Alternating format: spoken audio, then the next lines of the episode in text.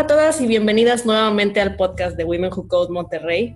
Women Who Code Monterrey, les recuerdo rápidamente, es una organización con sede en San Francisco, con presencia en más de 60 ciudades en todo el mundo y tenemos el objetivo principal de ayudar a las mujeres a sobresalir en carreras de tecnología. Yo soy su host, Pamela Rodríguez, y les recuerdo que pueden enviarnos sus preguntas, comentarios y sugerencias por Facebook, Twitter o Instagram bajo el usuario www.codemty. También nos pueden seguir en YouTube, Spotify o SoundCloud para enterarse directamente cuando haya un nuevo episodio de nuestro podcast.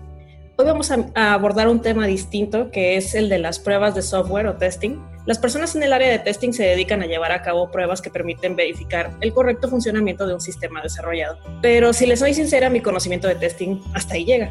Es por eso que hoy me da mucho gusto tener con nosotras a Danira García, que nos va a hablar un poco más al respecto y pues aclararnos todas nuestras dudas. Danira, muchas gracias por tomarte el tiempo hoy de estar aquí con nosotras. Mm, muchas gracias por tenerme aquí. El placer es todo mío y, y mm, agradecida porque abrieron el, por abrir este espacio para contribuir un poco con mi experiencia.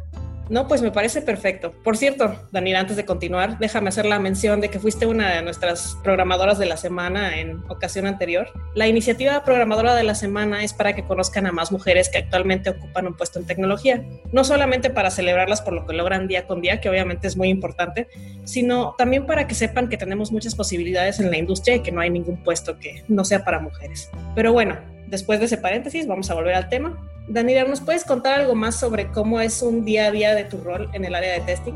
¿Qué tipos de sistemas son los que normalmente tienes que probar y cómo llegan a ti esas peticiones? Claro, bueno, mi día a día de realizar pruebas es realizar pruebas y levantar bugs de un software. Básicamente me encargo de la calidad del software parte de mi trabajo es dar eh, un visto bueno al sistema de aplicación que estamos probando. Muchos clientes el día de hoy piden lo que es testing en sus aplicaciones para que salga un producto de calidad y el cliente pues tenga un producto que pueda utilizar día a día. Puede ser como las aplicaciones que utilizamos día a día como Spotify, el correo de Gmail, todo ese tipo de aplicaciones tuvieron que pasar por un proceso de testing. Es muy variado lo que me ha tocado probar desde hay una aplicación internas para empresas hasta aplicaciones móviles. En mi opinión, el testing es muy importante en el ciclo de desarrollo de software, tan importante que pienso que debería estar uh, desde el inicio hasta la entrega para que no se acumulen tantos errores o bugs al final.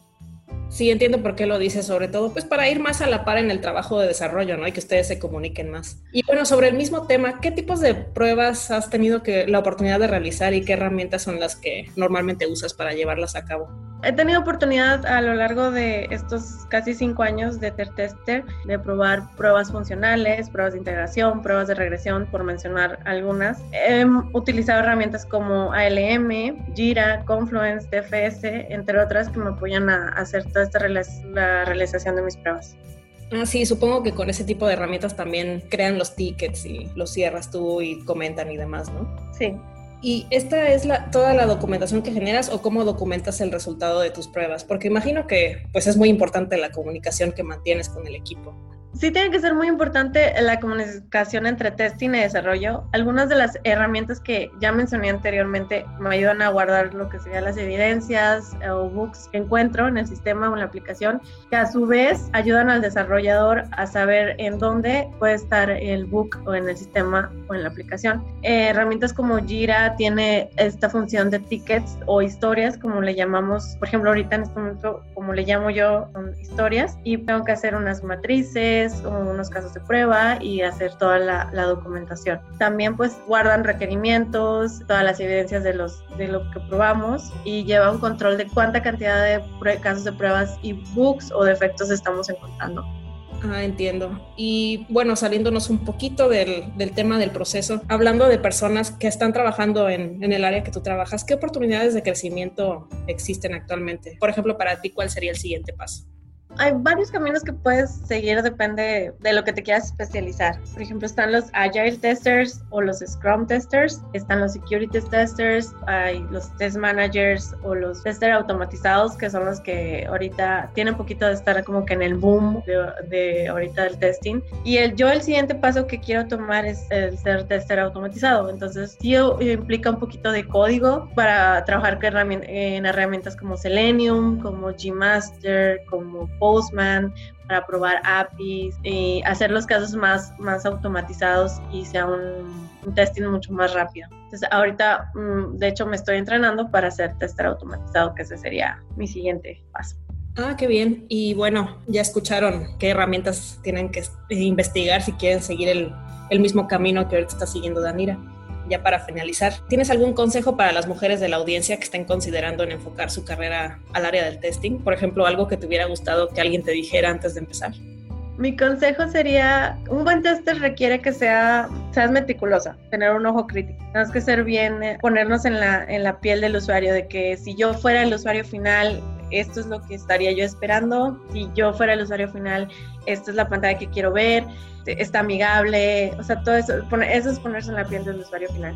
Mucha comunicación con, con los mismos testers, tanto como tu líder y con el equipo de desarrollo, porque al fin y al cabo ellos son los que están haciendo todo el, el backend y todo el, el sistema, ¿no?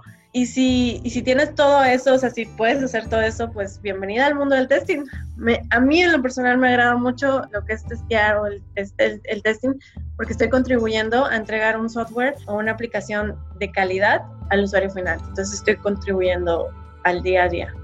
Es bueno que menciones esto porque yo creo que en cualquier profesión, no solamente en testing, es importante que tú aprecies de manera personal el rol que estás jugando en el producto final. Mientras tú veas eso, el tamaño de tu contribución, creo que puedes encontrarle pues lo agradable a todos los puestos que, que puedas tener. Pues sí, de hecho en todas muchas áreas, en cualquier área de, en fábricas como eh, LG, General Electric, BMW, todos ellos tienen un proceso de calidad. Entonces nos entregan productos de calidad porque tienen que pasar por ese, ese proceso antes de llegar al, al final, ¿no?